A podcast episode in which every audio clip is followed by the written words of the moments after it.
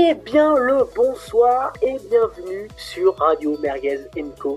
Et autour de notre barbecue vélo, c'est le deuxième ou troisième épisode de cette saison 2023.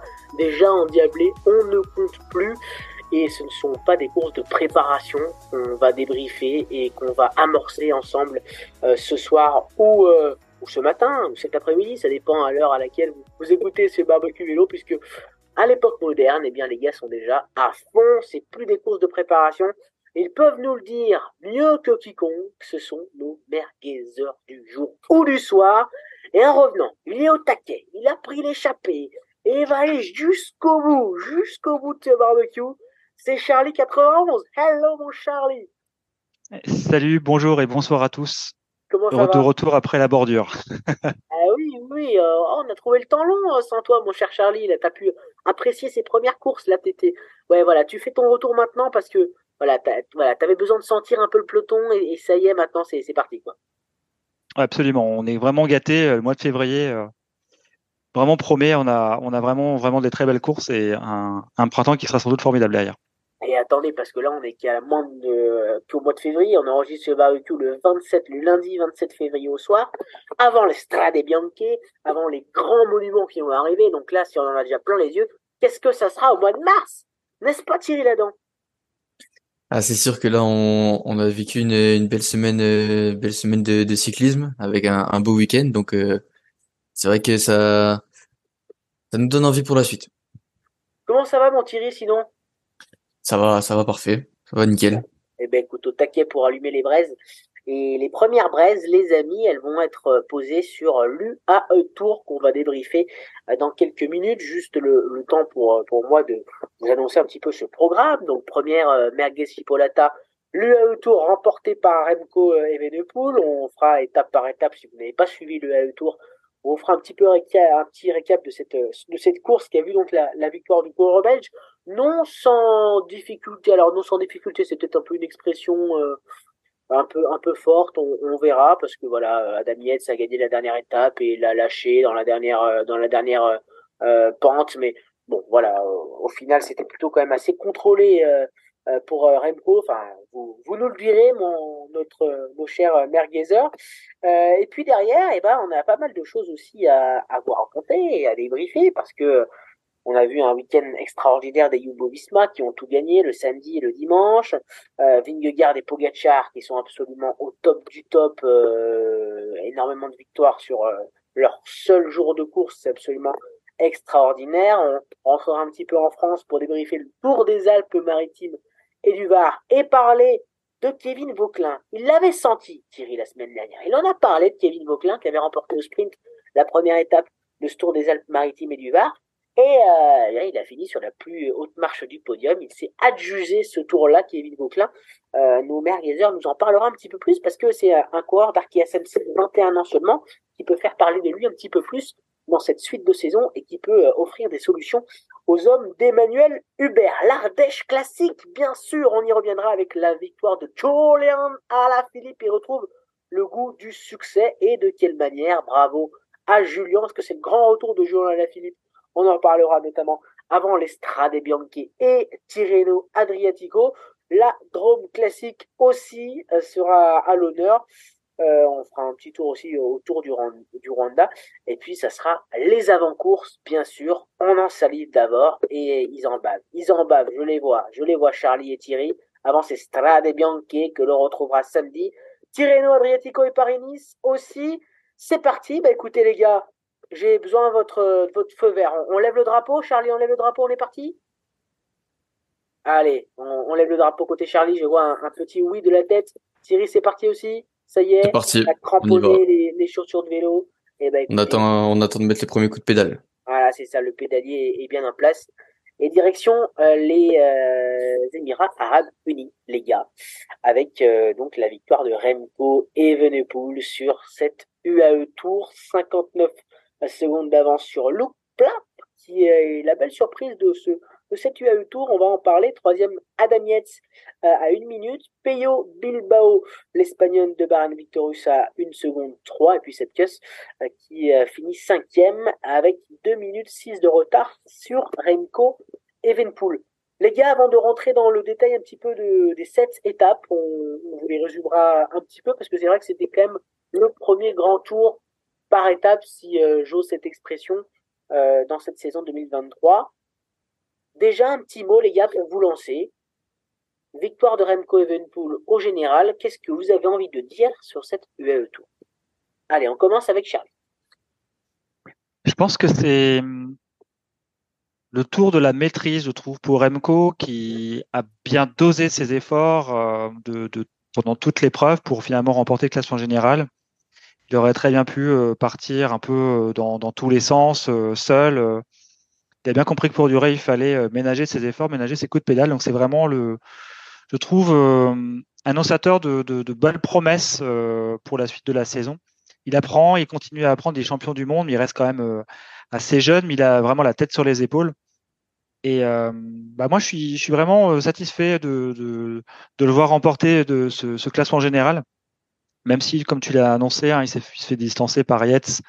Euh, bon, il avait encore un peu, un peu de marge. Ouais. Euh, vraiment, vraiment, je trouve que c'est, bien de voir un coureur posé, un leader comme ça, euh, qui, là, il, il, n'a pas simplement dans les jambes, il réfléchit, il y a son cerveau qui tourne. À 100 à l'heure, il a pris des, quand même plutôt des bonnes options, je pense. Et bah, au final, bah, il a aussi euh, son classement général qu'il voulait. Donc, euh, non, c'est plutôt euh, annonciateur de, de, très bons signes pour lui et pour la suite de la saison et pour l'avant Giro. Thierry, elle est, elle est tactique cette victoire de Remco. Ouais, je pense qu'elle est tactique parce que bah, finalement, euh, c'est pas dans les étapes de montagne où il a fait la, la plus grande différence. Euh, tu tour, il va pas le chercher que dans les montées, il va le chercher quand il est dans la bordure sur la première étape, il va le chercher en allant chercher les bonifications sur la troisième, il va la chercher euh, sur le chrono de la, de la, deuxième étape avec son équipe. Et finalement, dans, dans la dernière montée, même s'il se fait lâcher par Yates, juste avant, il y a eu un gros boulot des, des UAE qui ont bien poussé dans, dans tout le peloton et euh, il a fait la montée à son rythme, comme il sait faire, comme il avait fait sur la Volta, sans jamais se forcer. Et finalement, il prend que, il prend que 10 secondes. Donc, euh, c'est une, une, belle course tactique, franchement, qu'il a faite. Moi, j'avais noté en préparation de l'émission, euh, j'avais noté cette question à vous poser. Evenpol a-t-il maîtrisé les débats Baptiste, euh, qu'on appelle dans le milieu Charlie 91, c'est un petit peu le résumé de cette UAE Tour. Ah, complètement. Pour moi, c'est vraiment ça. C'est vraiment le bon résumé. Le bon résumé, euh, comme vient de le dire Thierry, euh, la maîtrise jour après jour. Et finalement, c'est mieux plutôt que d'essayer de se mettre dans le rouge pour euh, finalement être à quelques, avoir simplement quelques secondes et puis finalement perdre et tout craquer. Bah voilà, il a construit son voilà son, son édifice pierre après pierre. Et puis euh, il a autour de lui, euh, voilà, il compte aussi avec les forces de, de son équipe et, et grâce bah voilà au chrono par équipe aussi, voilà, il a réussi à voilà, à consolider euh, ce, cette idée de classement général. Donc euh, non vraiment, c'est parfaitement résumé, c'est exactement ça. Et on va faire un petit résumé aussi euh, de ces sept étapes si vous n'avez pas suivi du tout cette UAE Tour.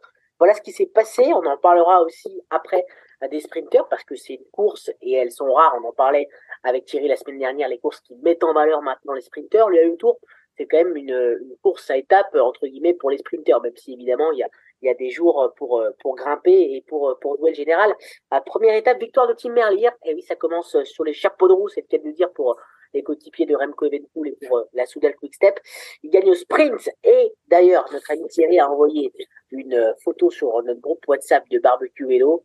Euh, J'avais pas encore vu le, sprint, je me suis empressé de le voir après parce qu'il a envoyé la photo de la photo finish extraordinaire avec Caleb Ewan, avec euh, avec l'Australien, c'est extraordinaire.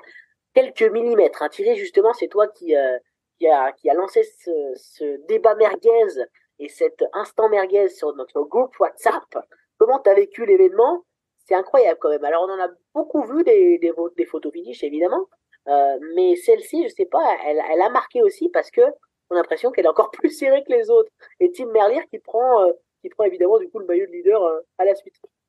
Ah, c'est vrai que c'était pas facile sur la photo finish, c'est compliqué. J'ai vu que il avait gagné pour 0,0028 secondes, euh, ou alors faut encore rajouter un zéro mais c'est enfin c'est c'est c'est énorme on, on pensait même pas qu'il allait pouvoir avoir un vainqueur les même les deux coureurs savaient même pas du tout euh, pas du ah tout oui. ce qui allait se passer donc euh, c'est vrai on commence à parler d'égalité de de, savoir s'il fallait vraiment donner la victoire. Bon, bah, finalement, elle était dans la Merlier. Et cette étape un sprint qui, qui marquera euh, l'histoire euh, bah, l'histoire des sprints. Ouais, c'est sûr, hein, et, et, et, on le rappelle, on n'en voit plus tellement des courses pour les sprinters, donc il faut, il faut en profiter aussi.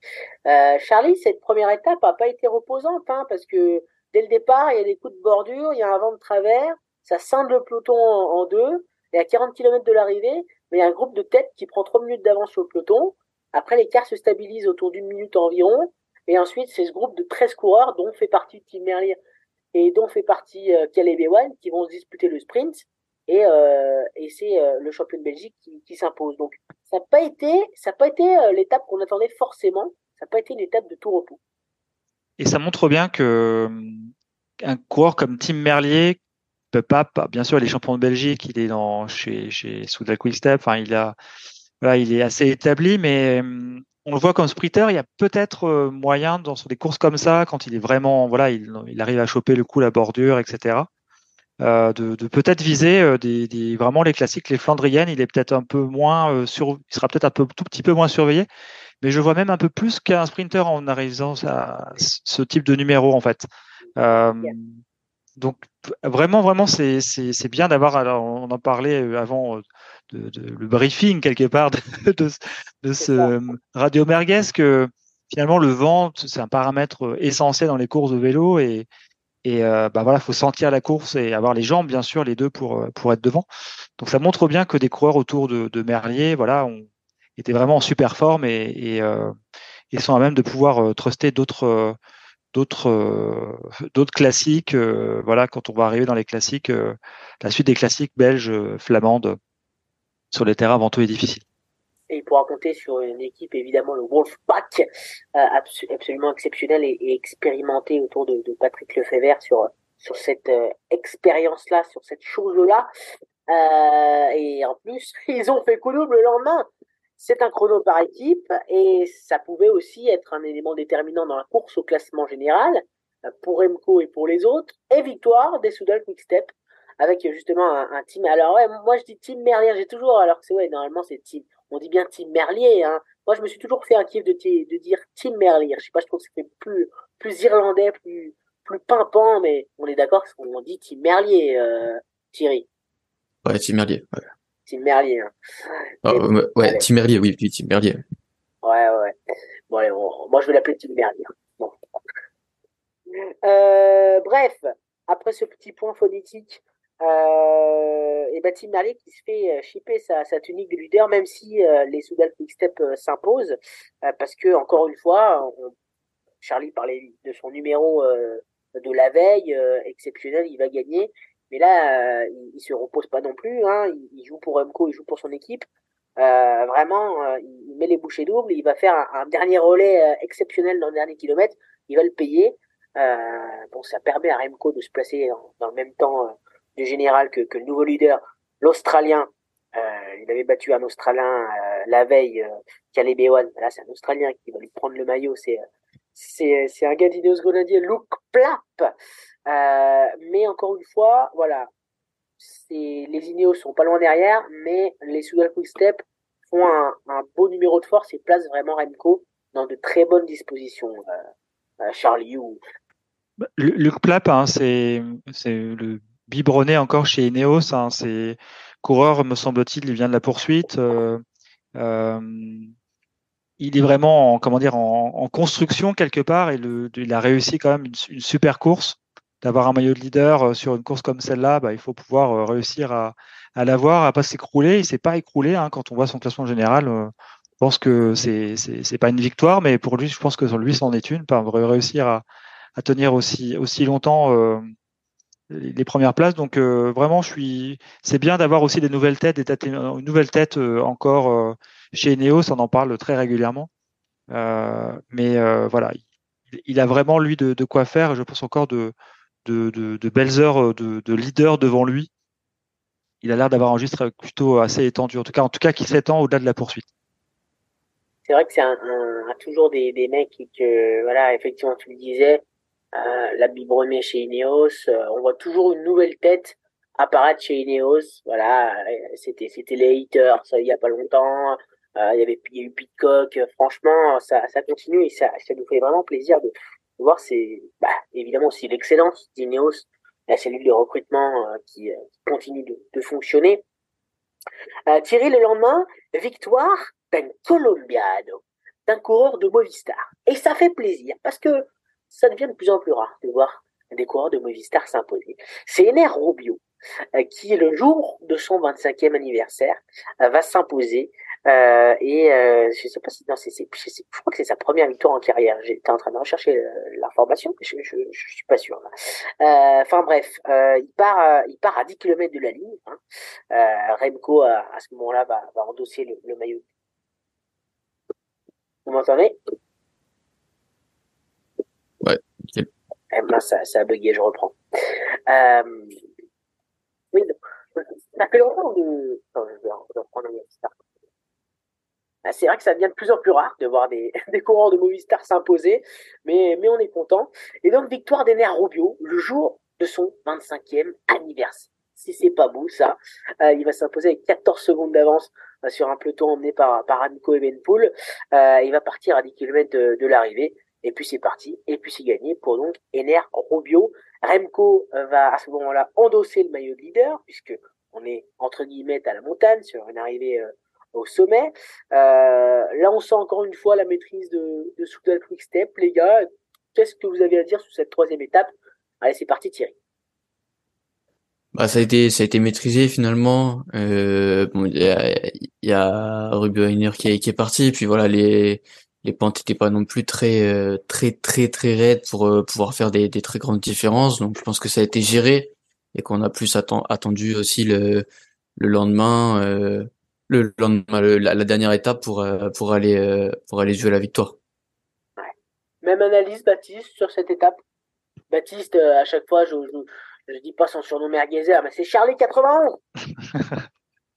ouais, je pense qu'il il a eu un bon de sortir. Il a, il a bien, bien, je senti le coup. Euh, il était peut-être pas dans les tout tout, euh, tout, tout grands favoris Rubio, donc euh, ça lui a bénéficié et tant mieux parce que c'est vrai que comme tu le disais, l'après on, on en a parlé en, en début de, Radio Merguez cette année de, de voir l'après Valverde et un peu d'interrogation chez Movistar. Bon, finalement, on voit qu'il y a des coureurs qui émergent. Gaviria, ça a l'air d'aller. Mas, bon, il n'a pas gagné, il, a, il est tombé sur beaucoup plus fort, mais il a l'air quand même l'air saignant. Donc, euh, c'est une très bonne chose de voir un, un nono, un nounou. Honnêtement, je ne connaissais pas, je, je l'ai découvert l'occasion de cette victoire. Euh, donc, euh, vraiment, vraiment satisfait de voir un peu Movistar sortir. Les courses d'avant-saison, dans la saison, mais en tout cas, c'est entre guillemets préparation c'est qu'on découvre aussi de nouveaux coureurs qui vont pouvoir compter sur la suite, pour la suite. Euh, et ce qui est bien, c'est qu'un Colombien peut en cacher un autre. Et le lendemain, euh, cette fois-ci, il est de l'équipe UAE Team Emirates. Il a gagné à domicile chez les Émirats Arabes Unis. C'est Juan Sebastián Bolano qui s'est imposé au sprint à la surprise générale. Euh, deuxième victoire en, retour pour, pour le Colombien. Il a 28 ans. Ça a été encore très très serré au sprint à l'instar de la première étape. Euh, et des gros calibres, des gros poissons ont été euh, ont été piégés euh, dans l'emballage final. Je pense à Bennett, je pense à Tim Merlier. Tim Merlier maintenant, et plus Tim Merlier, on fait plus des folies. Arnaud Desmar aussi a été piégé. C'était encore très très serré, Charlie. Très serré, c'est bien aussi de, de voir que chez UAE, on a parfois un peu des interrogations ce qui, sur l'environnement autour de, de Pogacar. Bah, ils peuvent briller dans tous les registres. Et euh, il faut quand même des solides, des solides gars pour euh, rouler sur le plat, pour faire faire l'esprit. C'est pas complètement incompatible. Euh, et, vraiment réussir à gagner devant devant ces grands-là, je pense que il va s'en rappeler. Ça va lui donner confiance pour euh, pour la suite la suite de cette saison. On, on, en parlait avec Thierry justement de la capacité de cette voilà le recrutement aussi qui va de pair avec cette volonté de gagner au-delà de Tadej Pogacar et de devenir à l'instar de Sky euh, une institution au-delà de voilà gagner euh, avec un seul coureur, pouvoir gagner beaucoup de grands tours et beaucoup de courses avec avec plusieurs coureurs. Euh, cinquième étape, c'est ça s'est fini également au sprint et c'est un néerlandais qui a pas connu que des années faciles hein, il y a depuis depuis quelques quelques temps là c'est Dylan Groenewegen qui avait déjà regagné depuis son terrible accident euh, un gros problème de connexion j'essaie de revenir au plus vite pour Tom Brou qui euh, a déraillé, je crois, Charlie. il a dû dérailler, effectivement. donc, nous, Que se passe-t-il pour, euh, pour Thierry Ladan et, eh ben, et, Thierry Adam n'est pas là pour nous donner des informations sur Thierry Ladan, malheureusement. ça, tu vois, on peut pas le retrouver, Thierry. Exactement. je, crois que c'est un problème de derrière. C'est vrai, c'est vrai que tu l'avais, tu l'avais distancé en ce début de barbecue. Là, t'étais, c'est vrai que tu avais mis les bouchées doubles. Là, il était à la traîne. Hein, il a, il a craqué sur, sur l'accélération. Là, au début de l'UAE Tour, il a, je l'ai senti, il a craqué. Là, eh, peut-être, peut-être un petit, petit fringale là. faut toujours s'alimenter, faut toujours partir avec une bonne musette et plus d'énergie. Et j'espère que Thierry retiendra la leçon. On l'embrasse et on espère qu'il va vite retrouver les balises et le chemin de la route. Euh, on continue nos aventures. Lui, Dylan Groenewegen est allé jusqu'au bout et euh, s'est donc imposé devant Gaviria et devant Bennett. On en parlait de, Fernando Gaviria, euh, qui a pas réussi à, gagner, mais qui a été assez présent sur les podiums. Deuxième victoire de la saison pour Dylan Groenewegen. encore très serré ce sprint. Remco Evenepoel prend deux secondes de bonification lors de cette étape avec le travail bien évidemment euh, des, des quick step. Euh, ça porte maintenant son avance à 9 secondes sur Luke Plap.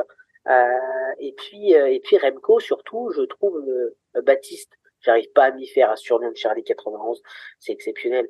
je trouvais intéressant qu'on s'arrête là-dessus sur le fait qu'il y a eu des bordures à une trentaine de kilomètres de l'arrivée, il y en a eu, et pareil, voilà, Thierry Ladan est rentré dans la salle d'attente, me dit Zoom. Et ben voilà, il va pouvoir intégrer le groupe de tête, ça y est, pour, euh, pour notre ami Thierry. Est-ce que Thierry, tu nous as rejoint? Est-ce que tu, es, tu nous entends de, nouveau? Ah, je ne crois pas. Un petit temps d'adaptation. Faut, faut, faut... Fais son poisson pilote, euh, Baptiste. Bah voilà, ça y est. Ça y est. J'ai pris le vent et c'est à lui de prendre le vent. Alors, Thierry, t'es de retour. Alors, on parlait des bordures, première étape. Là, là, là j'en ai pris une belle de porture. T'en as pris une? Qu'est-ce qui s'est passé? Raconte-nous, Thierry. Ah, j'ai un petit moment d'inattention, c'est c'est parti, c'est parti devant moi, rafale de côté, et là. Euh, ah là là là là là. Bon, t'en gardes sous le pied quand même euh, T'as encore un peu d'énergie dans le moteur euh, pour la fin de l'émission là ou t'as tout cramé sur ton retour? Ça devrait le faire, deux trois, deux trois, deux trois gels énergétiques et on, on y repart. Ouais, on t'autorise un peu de doping là. Il y a, y a pas de souci pour que tu puisses finir avec nous tu, tu seras, on, a mis des, des, équipiers en place qui puissent, qui puissent t'aider à reprendre ton souffle. Bref, qu'est-ce que je disais euh, à Charlie euh, Thierry? Oui, je lui disais que euh, lors de la cinquième étape victoire donc de, de Dylan Groenewegen au sprint, on parlait de la vigilance de Remco Evenepoel et de son coup tactique. Là aussi, et c'est toi qui en parlais d'ailleurs Thierry tout à l'heure, des secondes de bonification qu'avait pris Remco, deux secondes, euh, et puis aussi, sur à 30 km de l'arrivée, il y a des bordures qui se créent et euh, Soudal Quickstep et Remco restent très vigilants, il se fait pas prendre. C'est aussi ça le symbole, Thierry, euh, de la réussite de Remco et bah, de sa vigilance permanente lors de cette euh, tour. Ouais, comme on disait, c'est encore une fois savoir être bien placé au, au, bon moment, être vigilant sur les grandes routes comme ça. On sait qu'on peut très vite se, se faire prendre et on a vu qu'il n'y avait pas besoin d'être beaucoup pour pour créer très vite un écart. Donc il faut euh, il faut être vigilant tout le temps et euh, et c'est pour ça aussi je pense que au lieu de lui ajouter des, des équipiers en montagne, on lui a ajouté des, des équipiers mm. qui pouvaient euh, qui pouvaient rouler au cas où au cas où il était mal placé. A payé, ça a payé notamment lors de cette de cette UAE Tour. Donc Remco leader à la veille de cette sixième étape qui se finit au sprint. Pas de changement au général, hein. pour Remco tout va bien se passer. Il sera aussi leader à la veille de la dernière étape. Euh, mais en tout cas, c'est son coéquipier qui va s'imposer pour une deuxième fois euh, dans cette UAE Tour. C'est Tim Merlier qui euh, devance Sam Bennett et Dylan Groenewegen qui fait son retour sur le podium. Mais, mais cette fois-ci, pas de, pas de suspense, pas de photo finish parce qu'il y a un vélo d'avance hein, pour, pour Tim Merlier. Très costaud, encore une fois, le, le Belge. Charlie. Oui, puis cette deuxième victoire, en fait, c'est la confiance. Autant une victoire euh, face et puis derrière de reprendre une défaite, c'est dur à encaisser. Là, le fait d'avoir une deuxième victoire de rang face euh, à des sprinteurs de, de, renom, ça va marquer, ça marque profondément euh, les esprits. Surtout que là, comme tu l'as très bien dit, il n'y a pas, il a pas photo finish. Hein, le, y a, le vainqueur est très net. Donc, il n'y a pas, il a pas photo finish. Il n'y avait pas photo finish. Donc non, vraiment, c'est, en fait, souvent quand on regarde un classement, on regarde qui est premier, qui est deuxième. On mesure sa victoire aux gens qui sont derrière soi. Là, quand même, euh, Groenewegen, c'est quand même un, on en dit ce qu'on en veut, il, est, il, a quand même un sacré palmarès. Et donc Merlier, même si il, a, il dépasse la, trentaine, bon bah il montre qu'il est encore vraiment vraiment saignant. Et bah, c'est mérité. Hein. C'est mérité et, et c'est vrai que ça a rebugué. Je reprends. Ça c'est mérité, c'est sûr. Deuxième victoire pour, pour Tim Merlier et euh, son équipe qui va en plus s'imposer au final. On, en parlera euh, un petit peu plus loin quand on fera un petit peu le, débrief global des équipes. Euh, que cette équipe Soudal Quickstep a évidemment, ouais, on, peut le dire, vraiment dominé cette, cette UAE Tour. Dernière et septième étape, plutôt septième et dernière étape, avec un Remco qui s'adjuge cette UAE Tour au sommet euh, euh, du euh, Yebel Hafitz. Mais comme on l'a dit en préambule, c'est Adam le Britannique de UAE Team, qui va ajouter bah, une deuxième victoire dans la musette de, l'équipe locale après la victoire de, de, Moleno. Ça y est, Adam débloque son, son compteur cette saison, attaque à 6 km du sommet, UAE roule derrière, donc attaque d'Adam Yates, seul Sepkus et Remco Evenpool peuvent suivre. Euh, Remco en une après, ça fait exploser cette Donc ils sont deux euh, désormais euh, en tête, Remco Evenpool et Adam les deux premiers du général. Enfin non, le premier et le troisième, puisque il y, a, y a pas deuxième. et puis à 3 km du sommet, bah, Yates en une, ça y est, et Remco ne peut plus suivre. Remco bah, c'est pas une défaillance que vous allez nous, le dire, cher Thierry, cher, Charlie, mais en, tout cas, euh, Remco ne suivra pas jusqu'au bout Adam euh, Yates, qui donc euh, s'impose. C'était clairement sa volonté hein, d'aller chercher une victoire d'étape, 10 secondes d'avance à, l'arrivée. une belle surprise, Geoffrey Bouchard, le Français, finit, troisième. Bon, c'est un petit peu. Est-ce qu'on peut dire, Charlie, que cette septième étape et, dernière, c'est le résumé de cette UAE Tour, c'est-à-dire un Remco Evenepoel pas au-dessus du lot, mais suffisamment intelligent, suffisamment tactique pour s'assurer la victoire.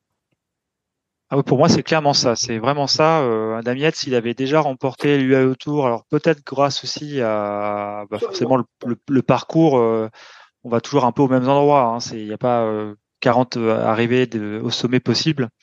Donc, il connaissait très bien cette montée. Remco a vraiment bien, très très bien joué le coup hein, de, de, de, voir jouer comme tu l'as très bien résumé et pour euh, bah voilà se, se donner euh, de l'air et puis finalement mettre un peu dans le doute ses adversaires. Donc c'est vraiment ça, c'est vrai, il a vraiment été euh, tactique en fait. c'est pas le, bien sûr, il est très très fort pour remporter la Volta. Il faut être très très fort, il faut être dominateur en, en, montagne et très dans, dans, les meilleurs. Là, il pouvait peut-être pas battre Yates, mais euh, là, il a fait la meilleure course pour que Yates euh, ne, ne, ne, le fasse pas craquer. Donc, euh, pour moi, c'est vraiment ça. C'est vraiment le résumé d'un coureur intelligent qui, qui a pensé le, ce, cette UAE autour vraiment dans son ensemble jusqu'à la fin pour gagner avec une marge quand même assez, assez conséquente. Et cette, et cette place de Bouchard aussi, elle est pas mal. Hein. Moi, j'aime bien Bouchard. deux ou trois fois qu'on voit qu'il se distingue là, ce, ce Français. Donc, ça aussi à souligner. Hein, c'est quand même une troisième place méritante, on va dire. Pour revenir sur, euh, sur ce duel euh, Evenpool, euh, je vais dire Pogacar, hein, j'ai, un trou, Evenpool, Evenpool Yates, pardon.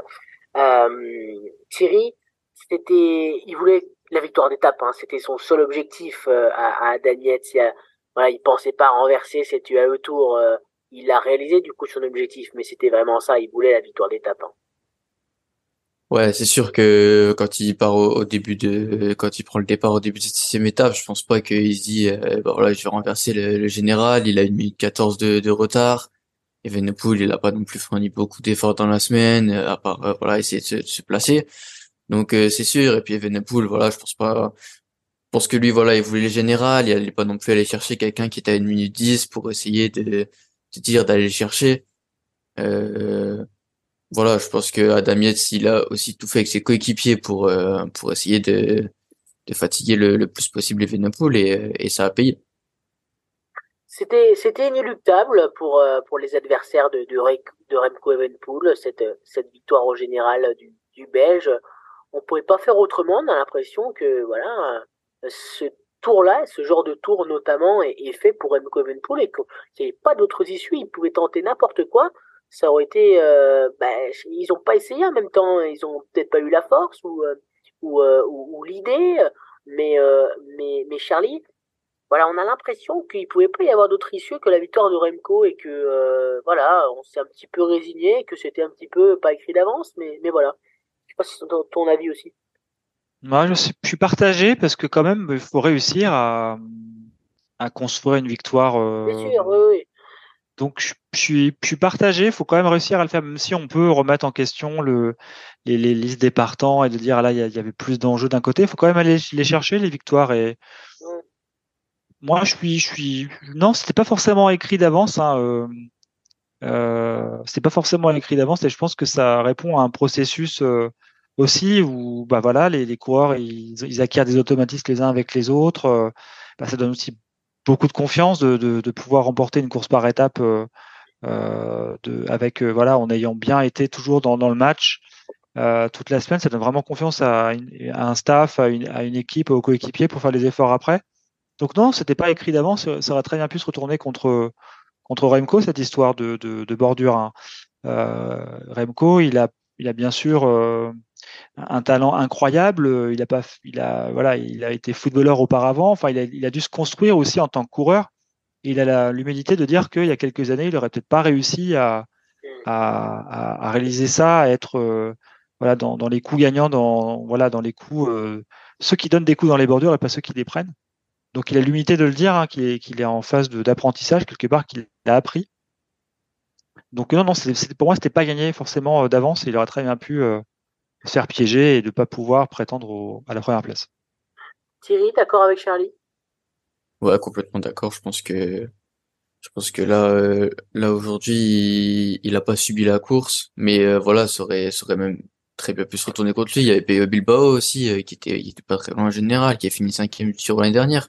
Donc voilà, le tour n'était pas donné. Sinon, sinon, c'était, c'était joué d'avance, on n'aurait pas eu de suspense finalement. Mais on s'en doutait, mais voilà, on n'est jamais à l'abri d'une défaillance, d'un souci mécanique, d'un voilà. Donc euh, donc je pense que elle est logique. Après, euh, des fois la, logique ne l'emporte pas forcément.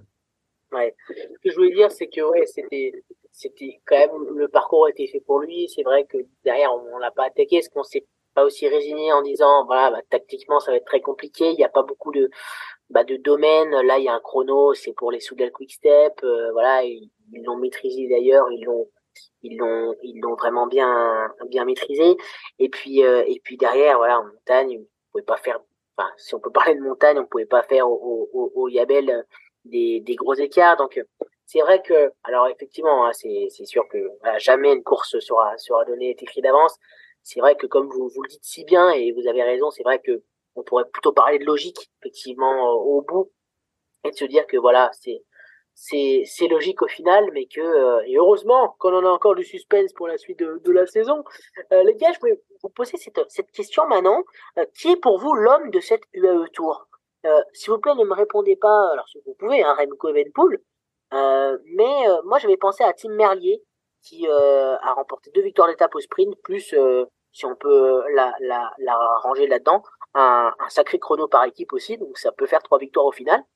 Est-ce que vous êtes d'accord avec ça, ou est-ce que vous mettriez même un, autre coureur comme votre homme de, de l'UAE Tour? Allez, on commence avec, euh, avec Thierry.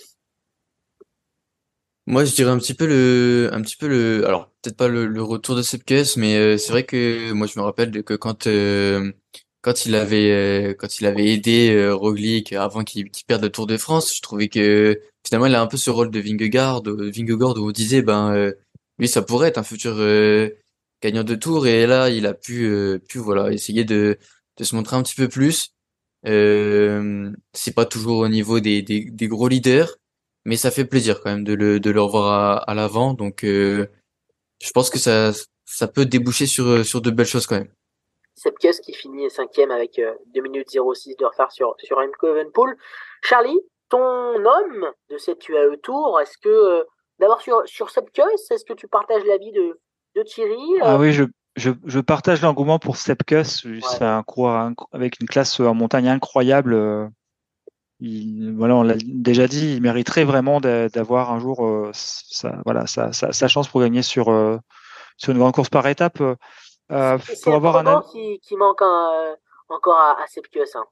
Ah oui, c'est clair, c'est le chrono qui lui manque. Après, un tour, on ne sait jamais comment il peut se, se dérouler. Cette année, euh, s'il y a une méforme, un problème pour, pour Vingard, euh, va bien falloir compter sur d'autres forces. Et Sepkus, avec un tour pareil cette année, il pourrait très bien être. Euh, je ne sais pas s'il est sur la liste des partants possibles, mais voilà, il, peut très bien tirer un jour son épingle du jeu.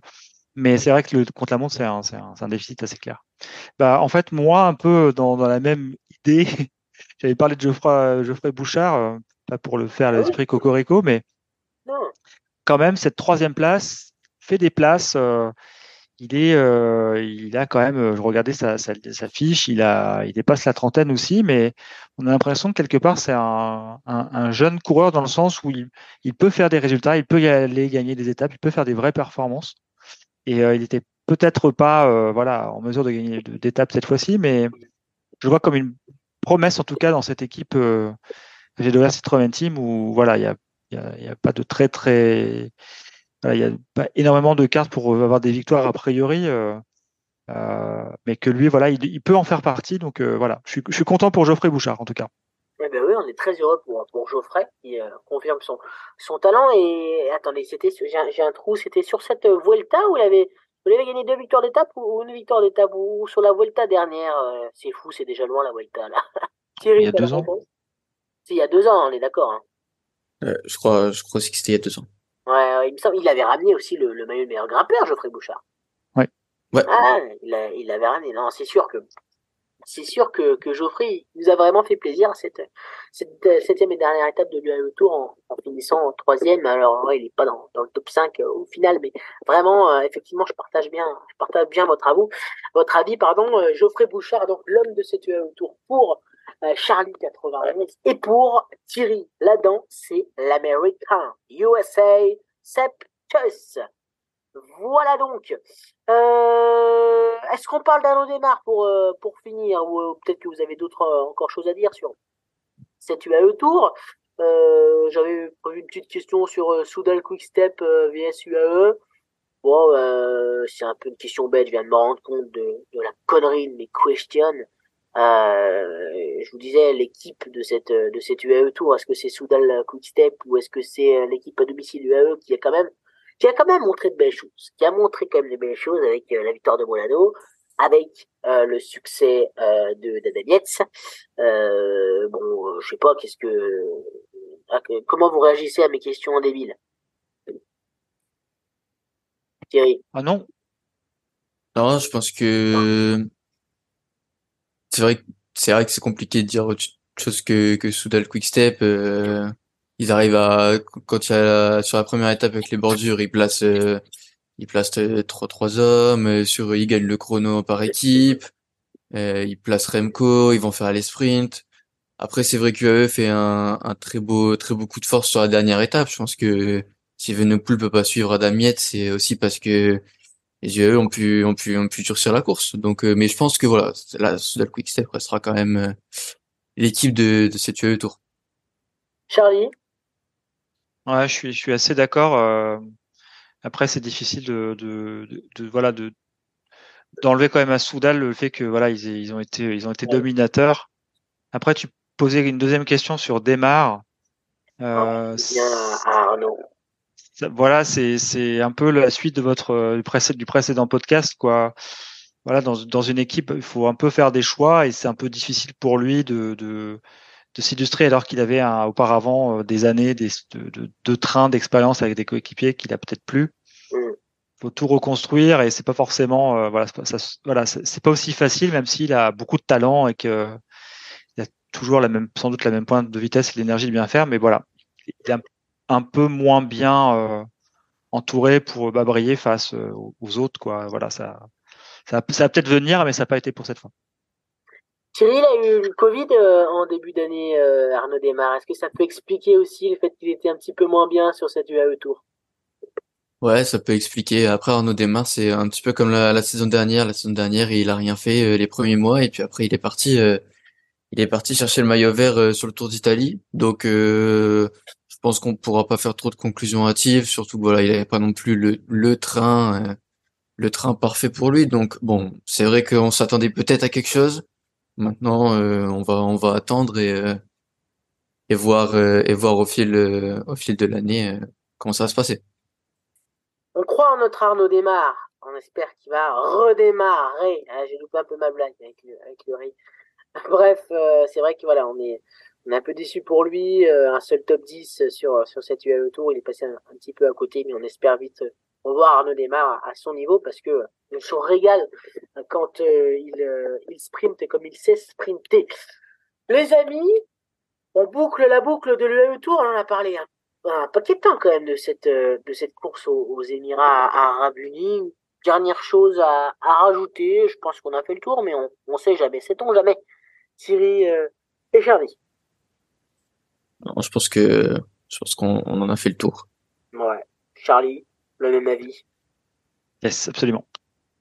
Allez, bah écoutez, on va pouvoir euh, mettre nos costumes d'abeilles. Ça vous dit, les gars, de, de mettre des, des, costumes jaunes et noirs et de voler dans le ciel, comme l'a fait, comme l'ont fait les Jumbo Visma. Extraordinaire. Alors là, vous ne m'en voudrez pas pour les noms euh, de, euh, de classiques, parce que je suis absolument abominable. Je n'ai jamais su prononcer ces noms-là. Il faut dire que j'ai pas beaucoup cherché aussi.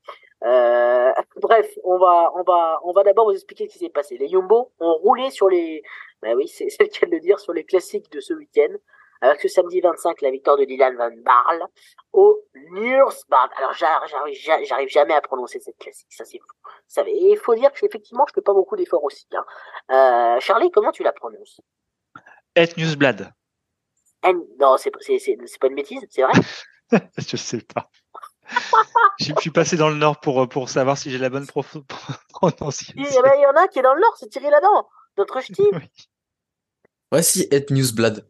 C'est vraiment ça? Ouais, ouais, c'est vraiment ça. Ah, mais attendez, mais je crois que vous allez prendre, vous allez devenir animateur de barbecue vélo, parce que là, euh, là, c'est pas possible, là, au moins sur ce, sur ce thème-là, parce que, enfin, bref. Et Newsblad, je je le prononce correctement? On est pas mal. Ah, c'est pas mal. Allez, bref, euh, il faut prononcer euh, le, le, le, mot qu'il faut prononcer correctement. Le plus important, c'est c'est Dylan Van Barl, qui a été lancé extraordinairement bien par l'équipe Jumbo Visma. Et le dimanche, euh, c'est un petit peu plus facile sur Korn, Bruxelles, Korn, Setich Benitz, également évidemment Koura de la Jumbo euh, qui s'est imposé. Et en plus, cette classique normalement était réservée aux sprinters, hein, mais il y a eu des conditions euh, très très difficiles. Zéro degré, énormément de vent, énormément de bourrasque, euh, et, euh, et, et Dylan Van Marl s'est imposé. Alors, on entrera un petit peu dans le détail de ce qui s'est passé, les gars incroyable. Et il y a les classiques, il y a les monuments qui arrivent, les monuments flandriens, les Ardennaises. Là, Jumbo peut rêver et peut nous faire vraiment rêver. Thierry. Voilà, le, la Jumbo a fait un, un, un, très beau coup de force. Ils ont surtout Dylan Van Barle et il y a un moment où voilà avec le, le vent de face, on, on savait pas si s'il si, saurait tenir. Euh, ils, Jumbo ont pu jouer plusieurs cartes aussi. C'est ce qui a été aussi, je pense, euh, important dans, dans la victoire de, de Dylan Van Barle. On sait jamais trop euh, sur qui euh, sur qui il faut faire attention et euh, ça peut ça peut venir de partout. Donc un très beau coup de force de Jumbo. C'est un week-end parfait, Charlie, de pour Jumbo Visma. Ah, c'est un week-end parfait, comme vient si bien dire Thierry là-dedans, si bien le dire, c'est que on sait pas vers qui se tourner quoi pour mm pour dire c'est qui le c'est qui le, le, leader, le favori, bah, selon les circonstances de course, ils s'adaptent. Et puis euh, ils créent des situations de danger pour les autres, ils prennent un coup d'avance et quand ils ont pris un coup d'avance, bah voilà, c'est c'est quand même un jumbo qui voilà qui, qui peut profiter de ce travail euh, mené par un de ses coéquipiers pour pour prendre la suite. Et euh, Tish Benot, bah voilà, il est dans la meilleure équipe. Auparavant, il n'avait pas forcément la meilleure équipe autour de lui. Il est peut-être, il était peut-être aussi aussi fort dans ses attaques. Mais là, voilà, il arrive à, il arrive à gagner. Van Barle, bah, lui, il a, il a déjà remporté un monument, mais il a changé d'équipe. Enfin, voilà, c'est, c'est, c'est, c'est pareil. Enfin, première victoire dans sa nouvelle équipe, c'est vrai que c'est toujours important. On connaît le gars. Voilà, exactement. Le, jour où, exactement. Il, demandera des, de, l'assurance dans, dans Paris-Roubaix, bah voilà, quelque part, euh, il gagne cette assurance-là en, en remportant les courses des, des maintenant. Enfin, il peut demander un statut de co-leader sur cette course sans, aucun problème. Mais euh, voilà, c'est vrai que c'est l'impression que c'est du tableau noir, quoi. Ça en est presque énervant, je pense, pour la concurrence. Parce qu'on se demande comment réussir à, à, les piéger, à les dompter. On a l'impression qu'ils sont partout, ils sprintent pour la deuxième, troisième place. Enfin, c'est sans doute un peu le casse-tête pour les adversaires, quoi. Ouais, c'est, c'est... Et puis quand on voit le mois de mars et avril qui arrivent, on se dit, bon coraggio pour, pour les adversaires. Je voulais vraiment qu'on qu'on s'arrête sur la victoire de, de Tige Benot parce que le dimanche, parce que c'est c'est pas un adversaire, un, un, coureur qui a l'habitude de gagner beaucoup de courses, mais c'est un coéquipier modèle. C'est un coureur extraordinaire, Tige Benot.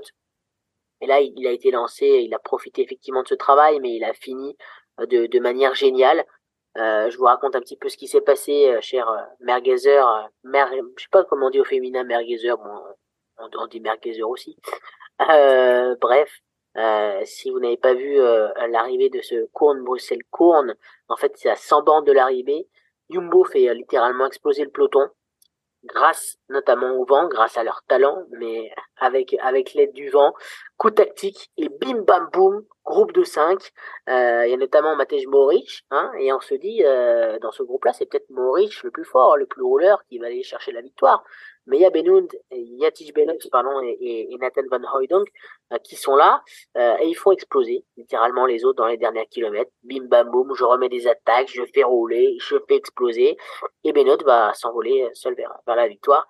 Et puis derrière, vous l'avez dit, cette force de frappe de Jumbo Visma, euh, ça peut aller de tous les côtés. les adversaires savent pas qui surveiller, puisque Nathan Van Hooydonk finit deuxième et la porte va régler le sprint derrière du, du petit groupe vraiment Thierry Nathan Van donc. Lui aussi, on entend, on n'entend pas beaucoup parler, et on veut le mettre en valeur ce soir dans le barbecue vélo. Pourtant, on le rencontre à quasiment toutes les, tous les classiques, tous les monuments. Euh, c'est vraiment un coureur sous-côté, le Belge, qui est passé par, par BMC, par CCC. C'est vraiment un très, très, très bon coureur. Il a toute sa place dans le collectif Jumbo-Visma, et on l'a vu encore hier. Ouais, il a toute sa place et puis euh, c'est lui qui met euh, la dernière attaque et qui arrive à, à faire que tout le monde va, va se regarder un, un petit peu derrière. Et, euh, et c'est vrai que bah, derrière, euh, bah, personne n'avait forcément de force pour aller chercher euh, Benoît. Et quand on va, quand on joue un, coup tactique comme ça et que ben voilà, dès que Benoît avait pris euh, avait pris quelques mètres d'avance, ben c'était parti, c'était c'était très compliqué. Et je pense que Jumbo le savait. Euh, Maurice c'était pas non plus, plus non plus très très frais euh, Wellen, c'est euh, Taco Van non plus. Donc euh, donc c'est lui qui en quelque sorte qui permet aussi à à Benoît de, de gagner. Il a roulé aussi euh, pas mal pour lui. Et, et franchement ouais c'est c'est un, un, équipier modèle qui a, qui a qui a roulé et qui a aidé ses leaders sur sur plusieurs tours. donc donc c'est bien qu'il soit qu'il soit mis en avant et et finalement, ben, ça montre encore plus que ben, on sait pas où donner de la tête sur Jumbo parce que ben, même quand c'est pas les leaders qui sont là, ben, euh, ben c'est les équipiers. Et donc, euh, donc c'est, c'est encore plus beau. Charlie, tu fais le, le même constat euh, sur sur ce coureur-là, sur Nathan Van Huyndonk, qui est vraiment sous côté et qui est voilà le symbole d'une équipe Jumbo-Visma qui, bah, même si elle met pas forcément en avant tout le temps ses coureurs entre guillemets, enfin des coureurs qui ne sont entre guillemets pas stars, elle a dans son effectif pléthore d'éléments très très importants c'est pas Jumbo Visma. Et je suis très fier de ma blague, je viens de la trouver. C'est Jumbo Visma. non, mais c'est ça, c'est exactement ça. Il a Vista de, créer ce climat de, confiance qui permet à chaque coureur de pleinement s'exprimer. C'était un peu la même réflexion pour Laporte chez Cofidis auparavant, où on voyait bien qu'il était, qu'il il avait beaucoup de force, qu'il était très rapide, mais voilà, il n'arrivait pas à, donner la pleine mesure de son talent. Euh, chacun peut avoir sa, une opportunité à, à, saisir et quand il peut la saisir et qu'il a complètement confiance, bah, il, il réussit à, à briller. C'est valable pour euh, pour Benot, ça a été valable pour Laporte, ce sera sans doute valable pour euh, pour Van donc.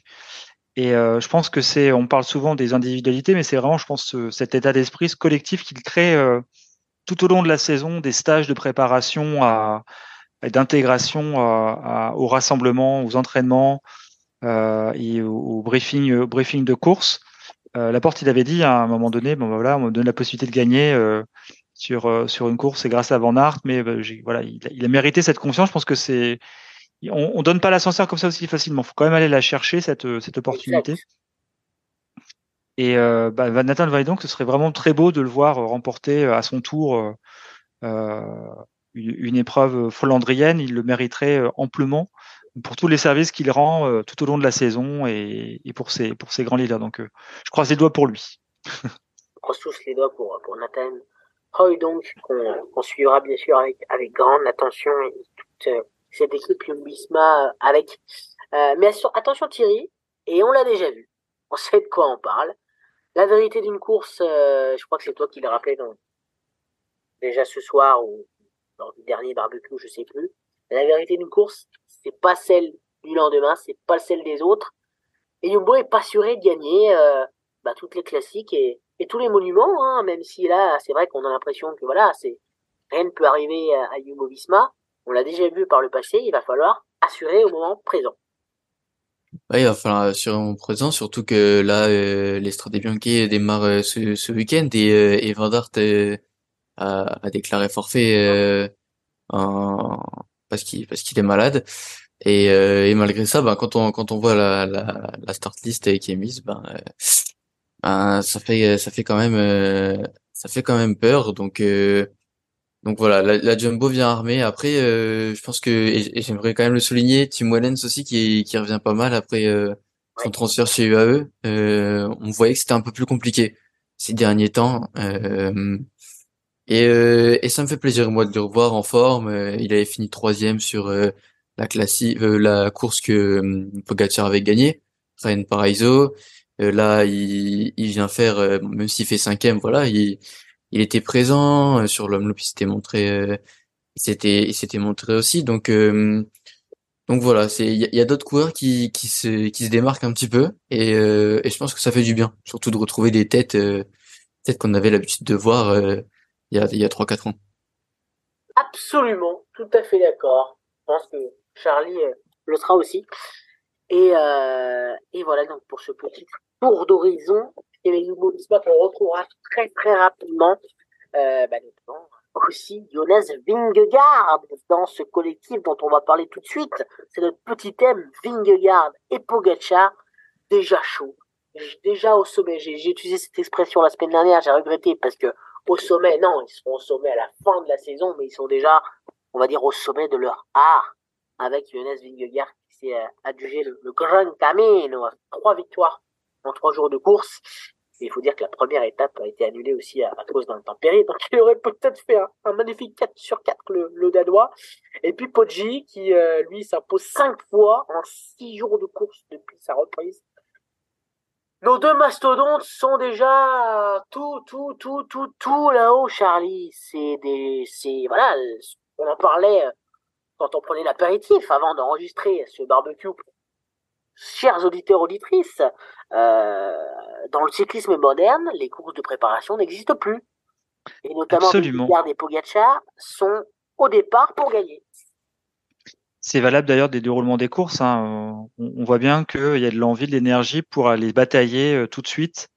Il n'y a pas beaucoup de coureurs qui euh, retardent leur arrivée sur le circuit au-delà de la fin du mois de février, début mars, comme on pouvait le voir par le passé, ou qui roulait vraiment en dedans et qui cherchait plutôt à faire des kilomètres en course plutôt que d'aller briller et d'aller chercher la victoire.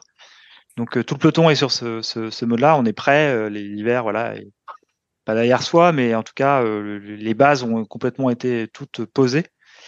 Et effectivement, Ving, Vingard et, et, Pogacar qui veulent gagner des courses, enfin ajouter des, des lignes à leur palmarès, bah voilà, ils s'en donnent à cœur joie. Dès qu'ils ont une opportunité, euh, ils vont ils vont la saisir. Euh, et ça donne ce, ce, match un peu à distance. C'est bien parce que Vingard a un peu un doute sur le fait que parce qu'il a mis un peu euh, de une fin de saison un peu euh, entre parenthèses l'année dernière, de savoir comment il allait aborder ce début d'année.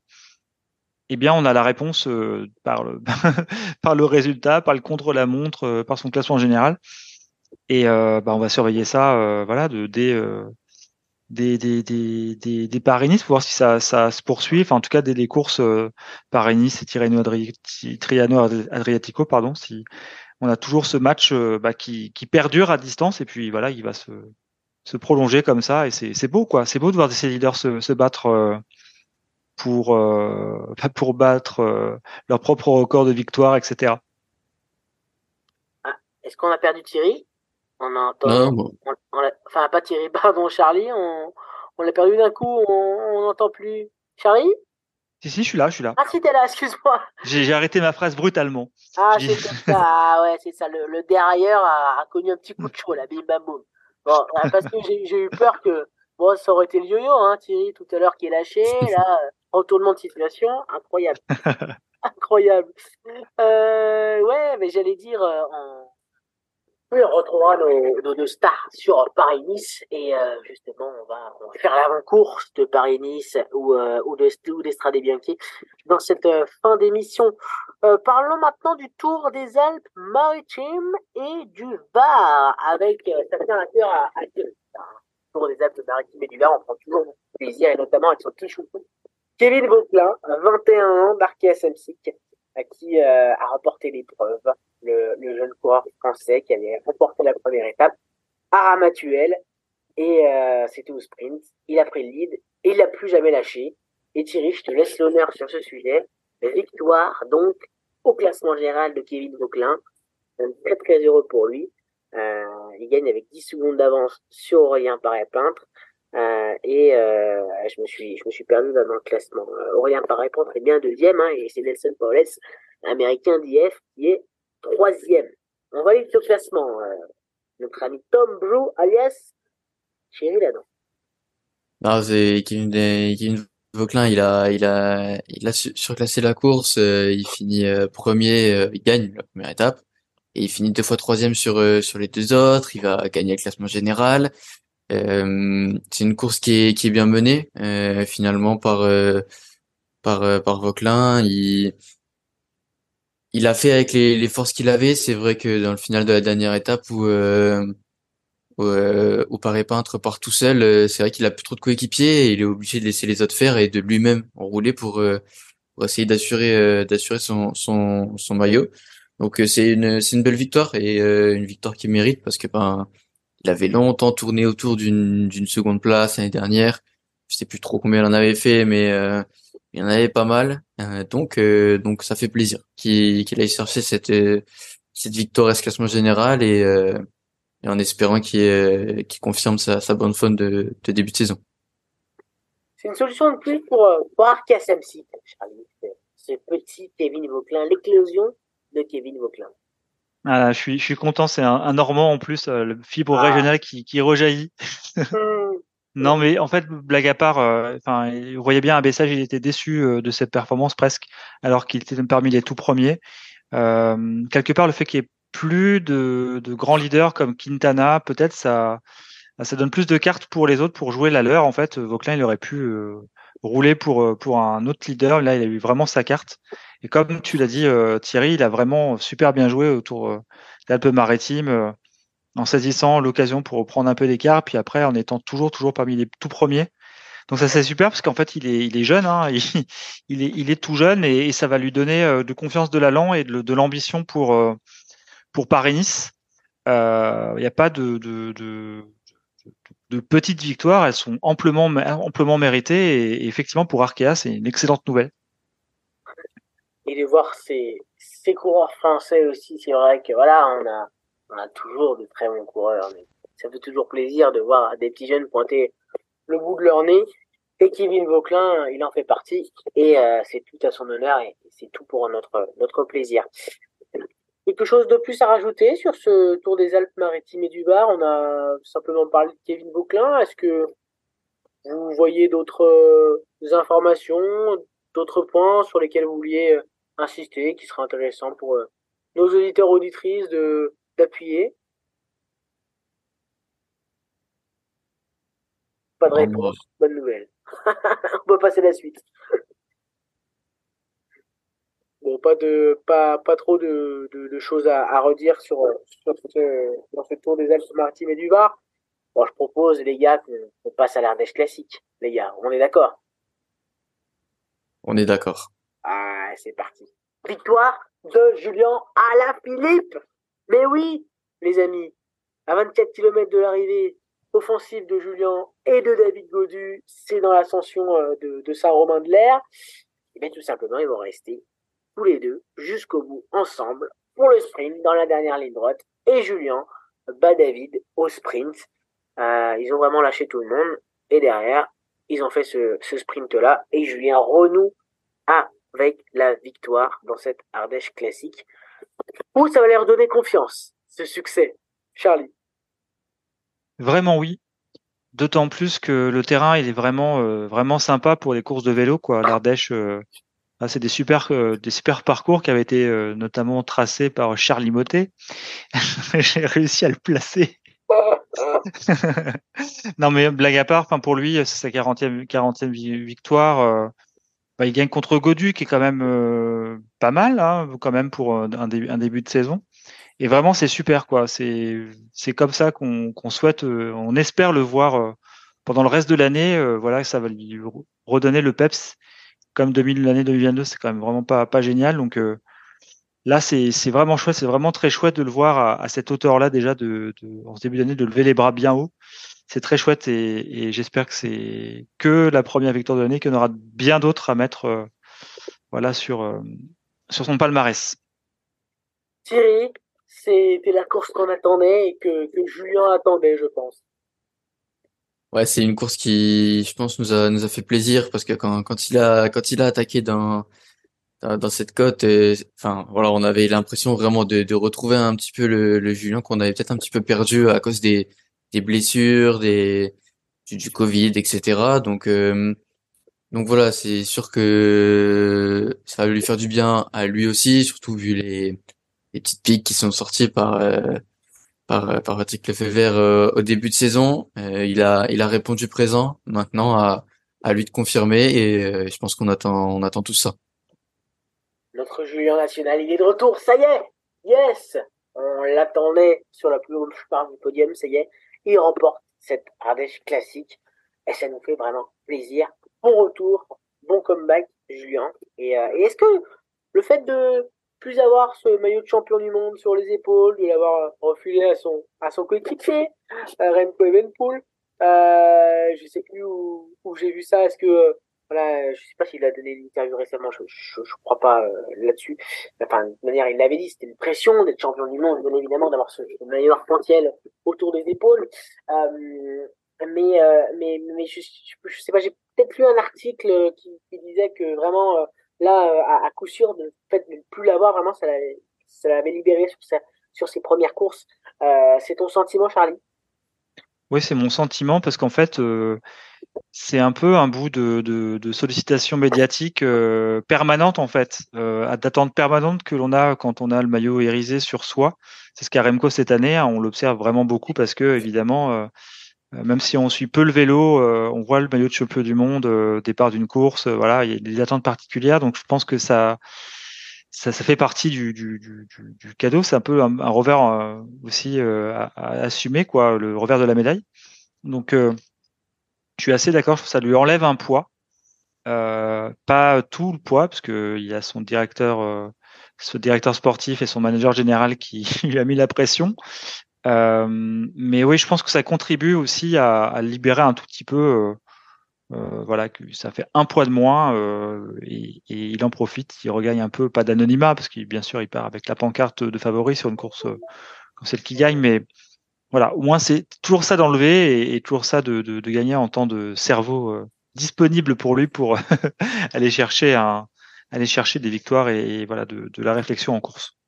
Il a commencé peut-être samedi avec les Strade Bianche que Julien a déjà remporté.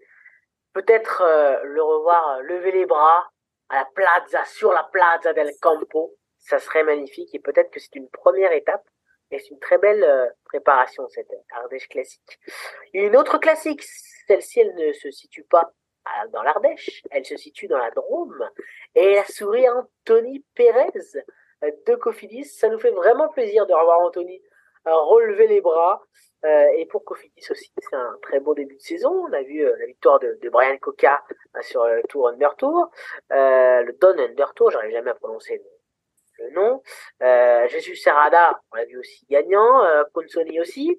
bref, on, reviendra après sur Cofidis, mais d'abord sur Anthony Pérez, qui s'en va à 38 km de l'arrivée, au pied du col de la Grande Limite, et au pied du col de la Grande Limite, Anthony Perez ne se fixe plus de limites sous un vent pourtant glacial. Euh, vraiment, ça, ça, dans tous les sens. C'est, euh, la bourrasse, c'est des conditions euh, assez extraordinaires. Les coureurs se sont même demandé s'il était vraiment raisonnable d'aller jusqu'au bout et, de finir la course. Euh, au final, Anthony Perez a, été assez, assez heureux que la course aille à son terme puisque il a levé les bras ça fait vraiment plaisir pour Anthony qui nous a livré une sacrée course, surtout dans de sacrées conditions, Thierry. Ouais, Anthony, il a, il a fait On a sorti la, la, grosse course qu'il fallait ah face à face à du beau monde, surtout. Ah. ah là c'est bon, non c'est bon. C'est moi qui j'ai cru qu'on t'avait relâché. Non. C'est notre Anthony Perez, Anthony, Anthony, c'est vrai qu'il a fait une grosse course, euh, surtout face à, une concurrence qui était euh, vraiment vraiment belle. Euh, il a il a vraiment il est vraiment sorti au bon moment. Grâce aussi à, ses coéquipiers, hein, Guillaume Martin et, Victor Lafay qui ont, qui ont fait un, un beau boulot. Ça a été un jeu d'attaque et puis derrière, ils ont bien, ils ont bien pu contrôler. Et puis voilà, pour Anthony, ça, ça me fait plaisir. C'est vrai que je l'avais découvert en 2017 euh, sur sur les quatre jours de Dunkerque qui passaient juste à, juste à côté de chez moi. Donc donc c'est vrai que c'est sympa de le voir gagner, surtout sur surtout après une, un, un beau raid solitaire comme ça de de 40 kilomètres. voilà, c'est ça fait plaisir. Bon, Charlie, euh, Alaf a pas connu la même réussite que la veille. Il était sûrement euh, fatigué euh, de, de, sa démonstration et de et de et de voilà une, une journée qu'il a vu euh, relever les bras. Euh, il a fait une petite fringale, a-t-il expliqué sur sur la fin de course, mais voilà, on a vu comme l'a dit très justement Thierry, on, on a revu on a revu Guillaume Martin, alors effectivement Victor Lafay être au, au, contact d'Anthony Pérez. C'est une vraie victoire d'équipe de Cofidis. Ah, clairement, s'il réalise, un exploit quand même, 38 km dans ces conditions, faut, faut vraiment avoir la santé. Il n'a pas, a pas démérité. Mais voilà, Cofidis, il relève vraiment la tête. On s'en aperçoit. Euh, euh, vous avez cité les noms des vainqueurs de, de, course cette année. Euh, voilà, dans, dans, différents registres, Cocard, Consoni, euh, le sprint, euh, et Rada, maintenant, maintenant lui. Donc c'est vraiment vraiment super de, de, de, voir à nouveau la Victor l'a fait effectivement. Euh, on entendra parler aussi comme Guillaume Martin, je pense, cette année, qui est il, paraissait un peu diminué, mais finalement il n'était pas tant que ça. Enfin, ils réussissent quand même à faire des à faire quand même le, le, le, le, boulot pour aider euh, pour aider Anthony. Donc vraiment vraiment un travail collectif encore une fois. C'est c'est je pense de très bonne augure. Il lance la santé. Vasseur a réussi à à reformer une équipe Cofidis euh, vraiment compétitive. Et euh, bah, tant mieux pour Anthony, clairement pour lui. Et ça nous fait plaisir de revoir euh, Cofidis à un, bon niveau. Et effectivement, pour, Anthony Pérez, on est, on est très heureux pour lui. Les gars, avant de se plonger dans les Strade Bianchi, avant de se plonger dans Paris-Nice 2023, je voudrais glisser un petit mot du Tour du Rwanda. Parce que euh, il y a un petit jeune, ouais, c'est un petit jeune, on peut le dire, il à 23 ans, mais ça reste quand même un petit jeune, 23 ans, qui nous a épaté tout au long de ce Tour du Rwanda. Euh, c'est un Érythréen. décidément, les Érythréens, ils nous, euh, nous offrent de très belles surprises ces dernières années. Alors, excusez-moi, excusez, excusez-moi, monsieur, monsieur Moulbehan pour la prononciation et pour toute ta famille. C'est Enoch Moulbehan. J'essaie, j'essaie de le prononcer correctement. je me suis pas, pas penché pour l'instant sur la chose. Le spécialiste des, des prononciations, les spécialistes des prononciations, cher Thierry Ladan, cher Charlie 91, à vous de jouer. pas, pas, ouais, pas, pas, pas d'idée euh, non plus, quoi. On peut pas m'aider, en fait, c'est ça. Peut-être qu'on va pas réussir à faire mieux que toi. Ah, oh, vous, êtes très très bon. Vous êtes très très bon. Regardez, vous êtes sur le vélo. Moi, je suis simplement votre directeur sportif ce soir. Euh, on va l'appeler Moubéhan. Allez, Enoch, on va l'appeler. On va l'appeler. Voilà. Ah, on verra après. Excusez-nous, euh, excusez-nous, monsieur, monsieur l'italien de, de 23 ans. Euh, euh, monsieur l'italien, monsieur l'érythréen. Je me suis confondu avec son équipe puisque son équipe elle est italienne et c'est Green Project euh, Bardian.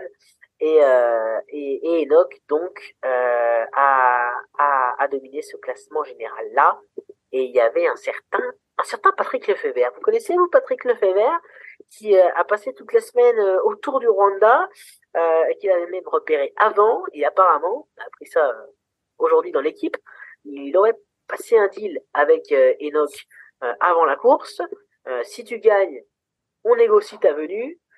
Donc pourquoi pas Enoch chez Soudal Quickstep très prochainement. En tout cas, l'Érythrée, c'est vraiment une terre de cyclistes, hein, mon cher, mon cher Charlie. Après, après William Guirnet vainqueur de, Grand de la saison passée.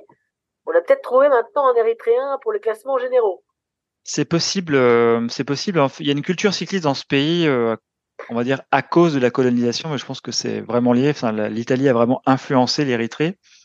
Euh, de, mémoire aussi, il me semble que ce coureur qu'on ne connaît pas bien, il est un peu de, le biberonné, un peu comme dans, ses jeunes années, comme comme Guillermet. il n'a pas eu la même chance que Guillermet de, de pouvoir sortir.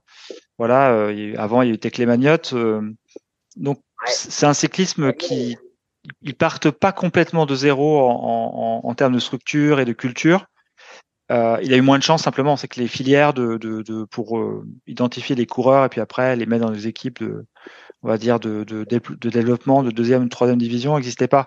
Donc euh, voilà, eux cette génération-là, ils en bénéficient. Et si ce deal est passé avec le Fever, je pense qu'il a le, nez assez fin pour euh, mesurer le talent et le potentiel et de, l'évaluer et d'essayer de le faire fructifier dans, quelques temps. Donc, euh, c'est pas une victoire au rabais. Je pense qu'il y a eu un surcroît de motivation, mais s'il y a cet intérêt, je pense qu'il n'est pas, euh, il n'est pas, euh, il est pas, comment dire, euh, à mettre de côté. Enfin, voilà, je pense que c'est amplement mérité qu'il soit potentiellement recruté par, par des, des, des, des top, top équipes comme celle de, de Lefebvre.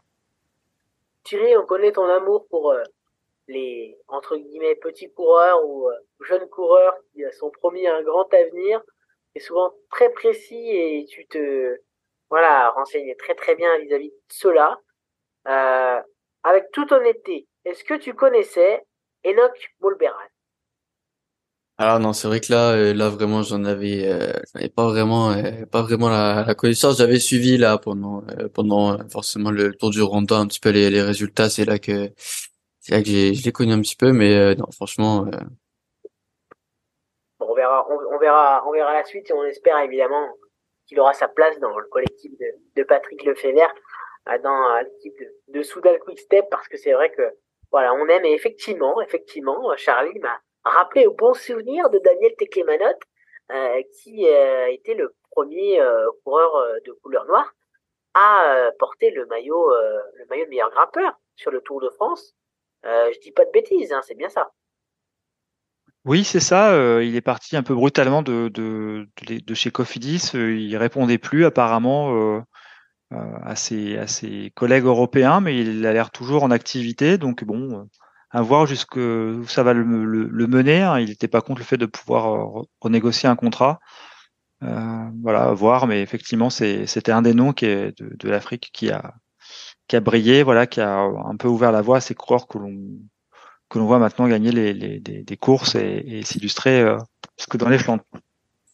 Sacré Daniel Tekemenot. Effectivement, j'avais oublié Daniel et, ça fait plaisir de, de entendre son nom.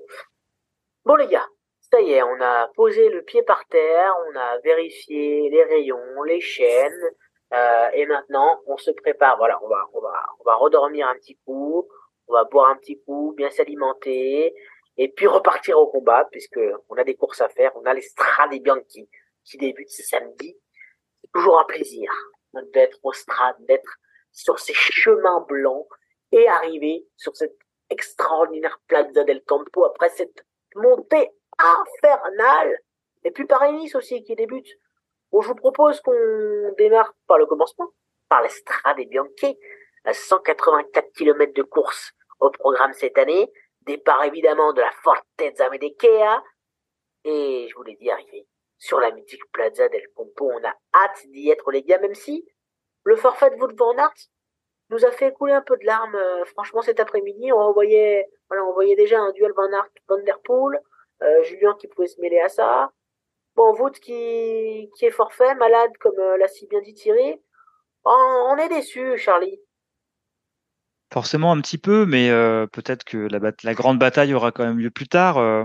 après, le déroulement de la course fait que la course est toujours belle, même si on voit pas de, de, le plus grand nom. Le, vainqueur de cette course n'est pas un monument, mais euh, la course est tellement rude dans, dans ces chemins là, cette enfin, sur les conditions climatiques, c'est cette poussière qui, qui risque d'être là. Il n'y a pas, pas forcément de pluie d'annoncer. C'est quand même juste majestueux, quoi.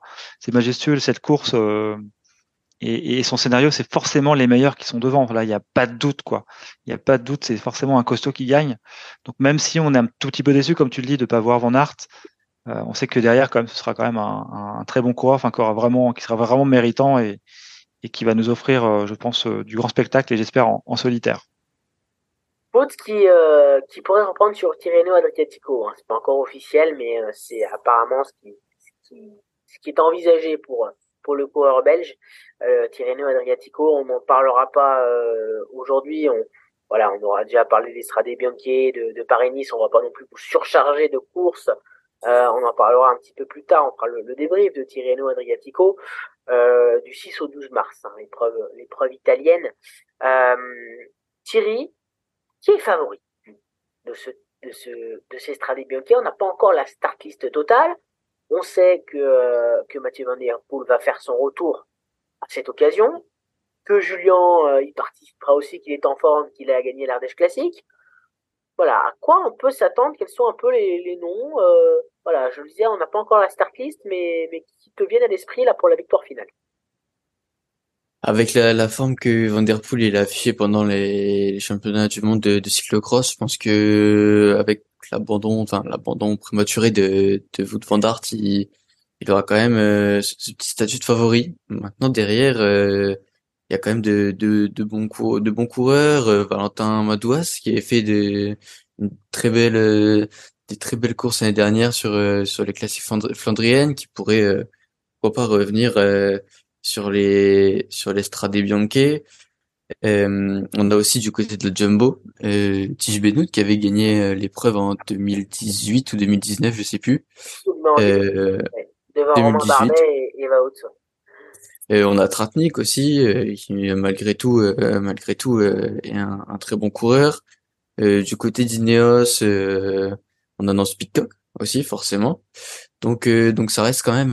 c'est vrai que je vous, avoue que j'ai pas trouvé les, les start list des, des coureurs au départ. pour ça que un petit peu dans le flou. Je comptais sur, sur vous, euh, évidemment, merguezier préféré pour, pour, pour nous éclairer là-dessus.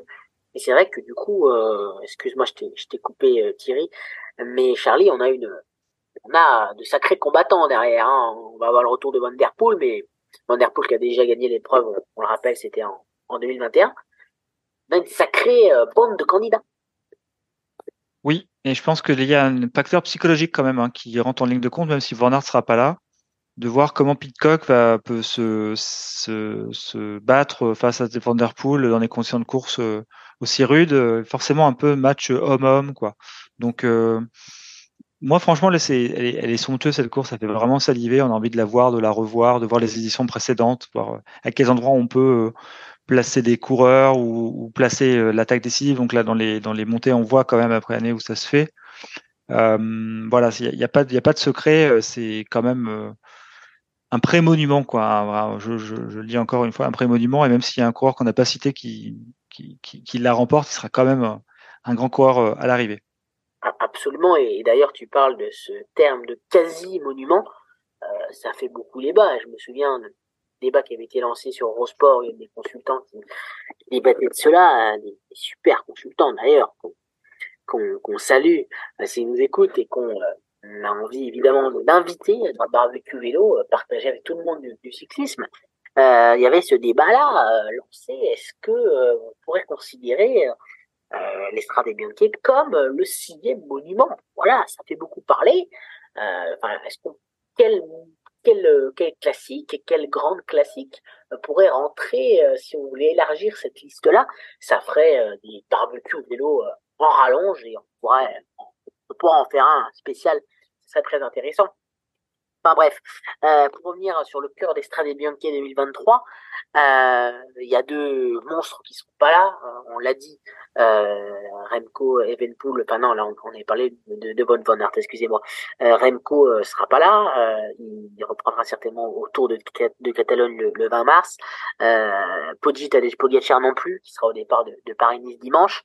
Euh, bah, je, je vais pas passer l'émission à vous demander si vous êtes déçus parce qu'on a, comme vous dites, il y a de sacrés, sacrés coureurs qui vont nous faire passer un très bon samedi, euh, évidemment. Mais, euh, mais c'est vrai qu'on aurait bien vu euh, aussi Remco là sur sur ces Strade Bianchi. prend la parole. C'est vrai que voilà, si, si je désigne pas le, le leader, le, cycliste, ça peut pas fonctionner. Allez, Charlie, c'est parti. Je pense qu'il voudra la mettre à son palmarès un jour. C'est pas forcément le bon timing pour pour le pour lui, pour la préparation qu'il a pour le, cours de cette saison. Oh, il y aura d'autres classiques qu'il pourra essayer de mettre à son, à palmarès cette année. Donc, euh, c'est parti remis. C'est pas pour cette année, mais je pense qu'effectivement, c'est un terrain qui pourrait à, terme lui convenir. Ramco. Cher, euh, cher Thierry, quelque chose à, rajouter? Je suis désolé, je t'ai coupé tout à l'heure. Je sais plus euh, ce que tu étais en train de raconter. Je sais pas si tu avais fini ou pas. Mais, mais voilà, sur ces Strade Bianche 2023, est-ce que tu as envie de t'exprimer sur, sur quelconque sujet? Non, rien de plus, euh, à part que Tim Wellens va gagner la course, mais enfin ça c'est ça c'est ça c'est autre chose, ça c'est. C'est écrit d'avance. On, disait que rien n'était écrit d'avance, mais on va l'écrire à, l'avance cette cette histoire de Tim Wellens. Pourquoi pas aller Tim Wellens on, on, fera des petits pronostics à la fin de, de ce barbecue et on verra. On se retrouvera la semaine prochaine et on verra bien. bon les gars, Paris-Nice. Paris-Nice, c'est parti. Euh, et c'est vrai que quand on entend Paris-Nice, on pense au printemps, on pense aux courses à étapes euh, qui, qui arrivent et qui vont nous guider jusqu'au Tour de France. Il y aura déjà le Giro, évidemment, euh, depuis. Concernant le parcours, je ne vais pas vous faire voilà tout le, tout le détail, juste pour vous signaler que voilà, il y aura trois étapes pour les sprinteurs. Et je dis entre guillemets, hein, parce que dans le cyclisme moderne et de plus en plus, on ne peut rien figer d'avance. Hein. tout peut être euh, toutes les étapes peuvent être gagnées par n'importe quel euh, coureur, euh, mais normalement, on aurait trois étapes plutôt dessinées pour les sprinteurs, deux pour les baroudeurs. Il y aura un contre la montre par équipe et un week-end pour les grimpeurs avec samedi une étape entre Nice et le col de la Couillole.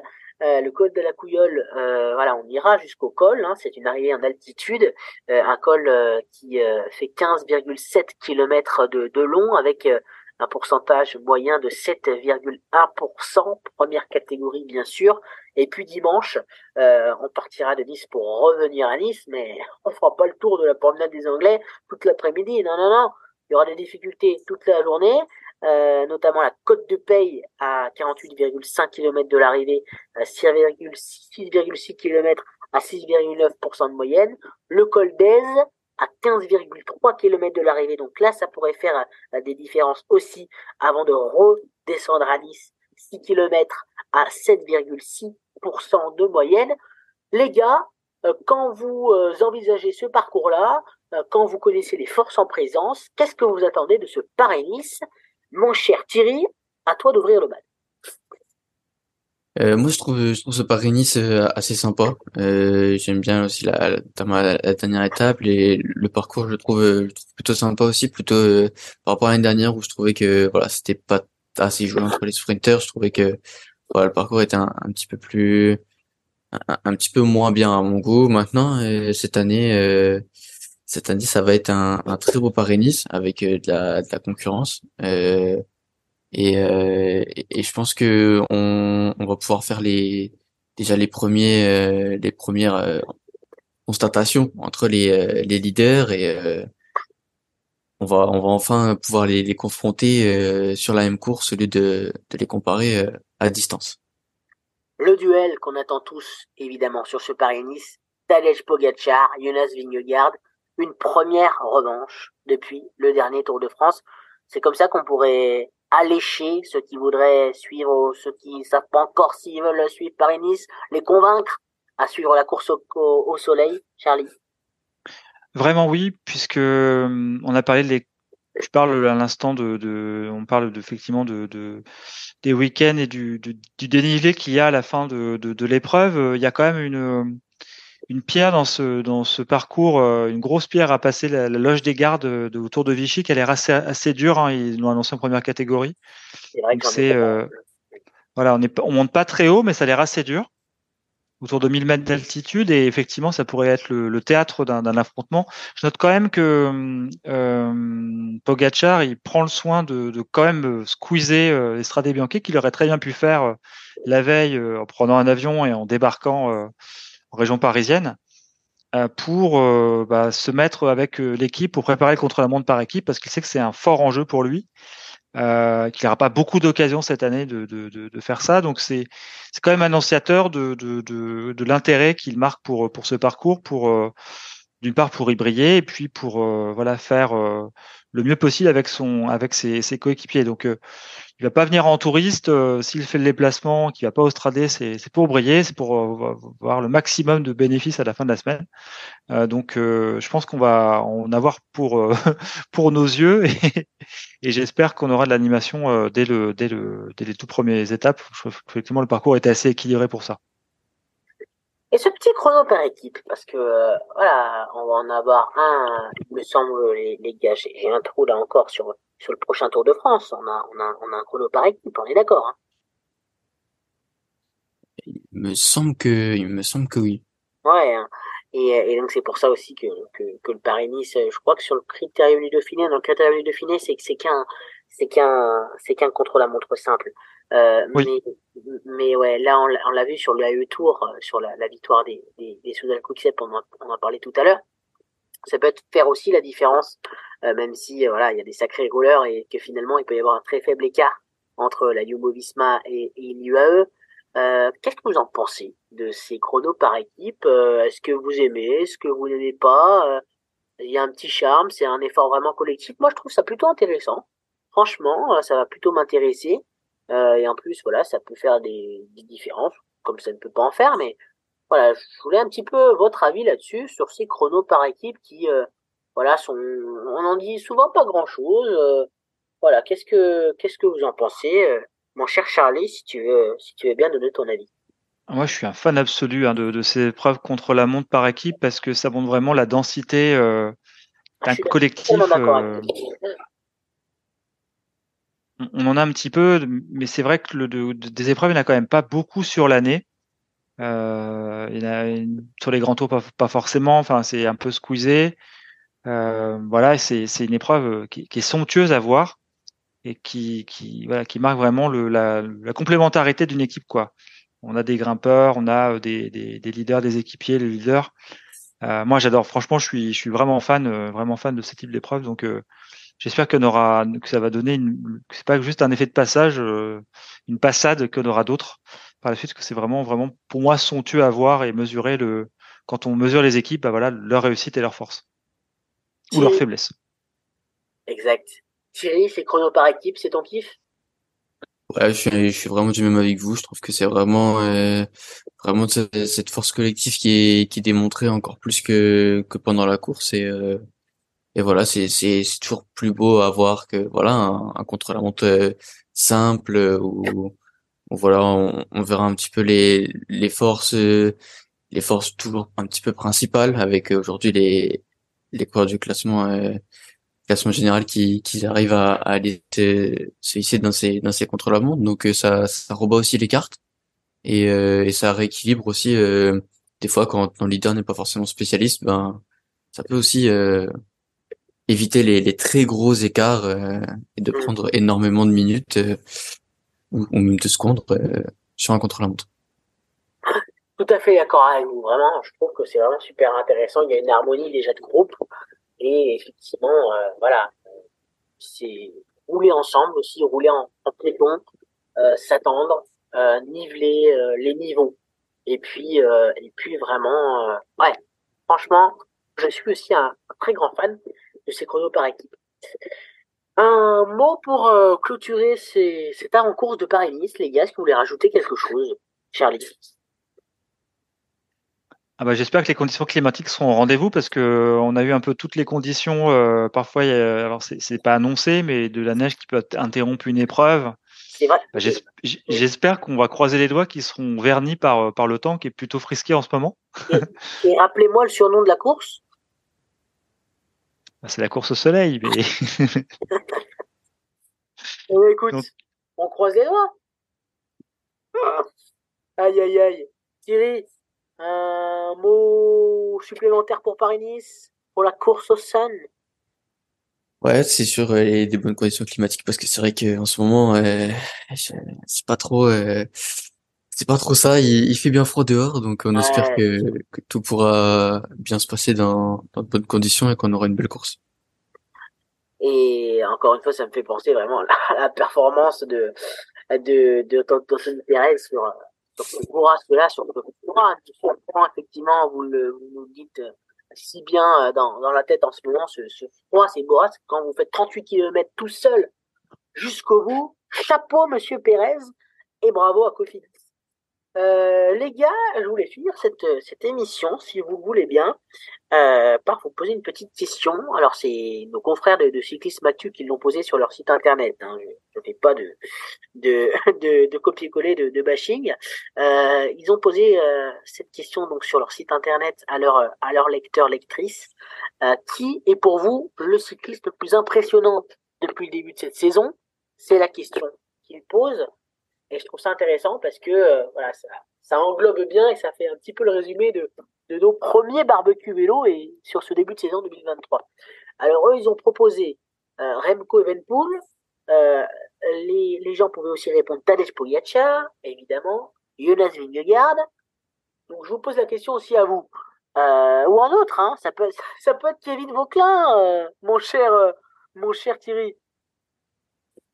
Euh, pour moi, je pense que je pense que vraiment c'est c'est un petit peu un petit peu voilà un petit peu facile de répondre, mais pour moi c'est au-delà de de l'aspect euh, de l'aspect tactique où je pense que Remco a, a montré qu'il qu'il savait faire. Euh, je pense que Tadej Pogacar a vraiment montré sur le début de saison que que c'était vraiment lui. Euh, voilà, pour moi c'est malgré malgré l'affrontement à distance, là où il y avait le plus de de concurrence, là où c'était peut-être un petit peu plus difficile, c'est là où il a il a réussi à, à surpasser tout le monde. Donc euh, donc je pense que je choisirais euh, Tadej Pogacar. Tadej Pogacar pour pour Thierry, c'est vrai que comme tu le dis, on aura plus de réponses euh, après l'estrade, après euh, Paris-Nice, parce qu'il y aurait eu des affrontements directs, notamment entre Tadej Pogacar et Jonas Vingegaard. Quel coureur, Charlie, t'a impressionné le plus depuis le début de cette saison? Je suis, je suis assez d'accord. Euh, je vais malheureusement pas, pas faire de réponse de Normand là, cette fois-ci, mais de, je suis comme Thierry.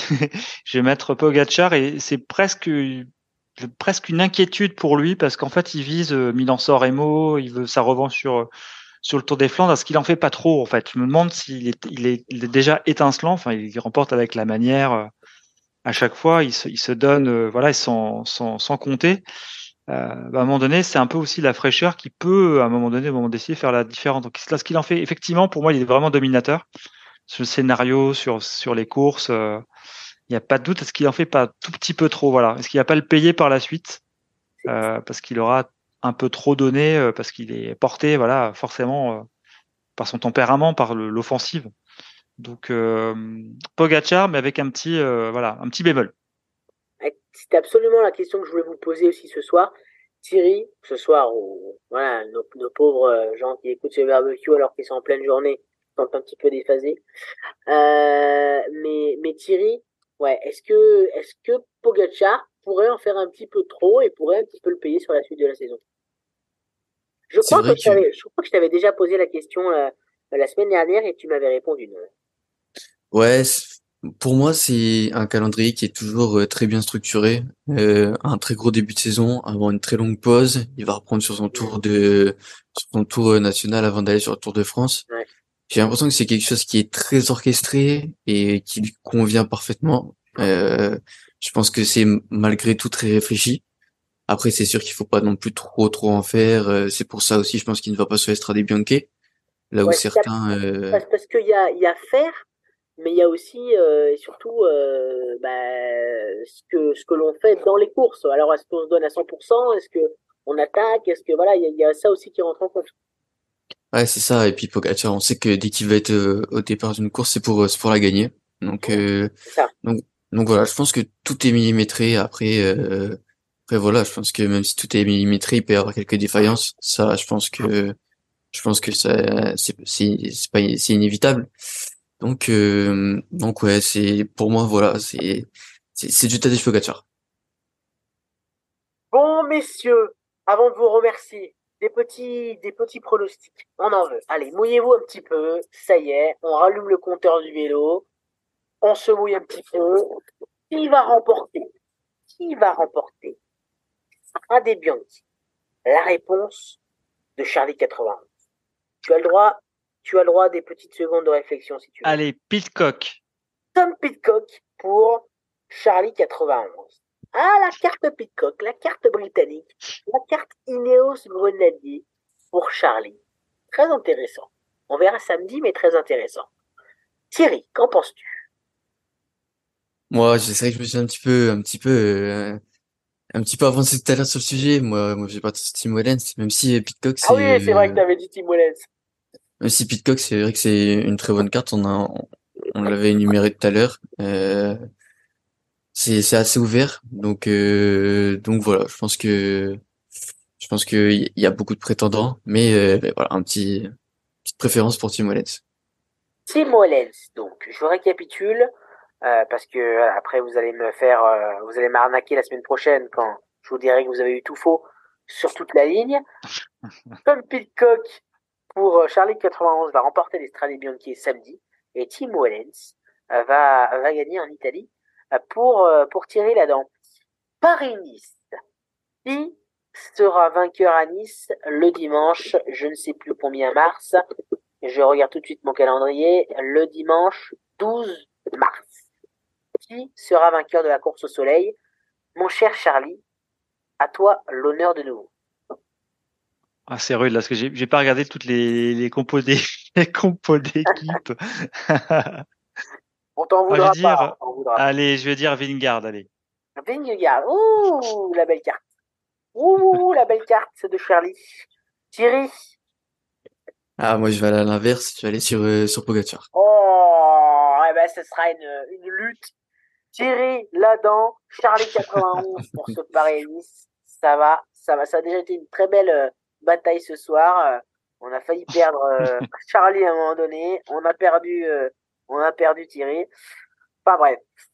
Bon les gars, il me reste qu'à vous remercier, à vous souhaiter bah, de magnifiques Strade Bianchi, de magnifiques Paris-Nice et merci d'avoir allumé le barbecue et, et de l'avoir surtout, surtout fait chauffer très longtemps ce soir.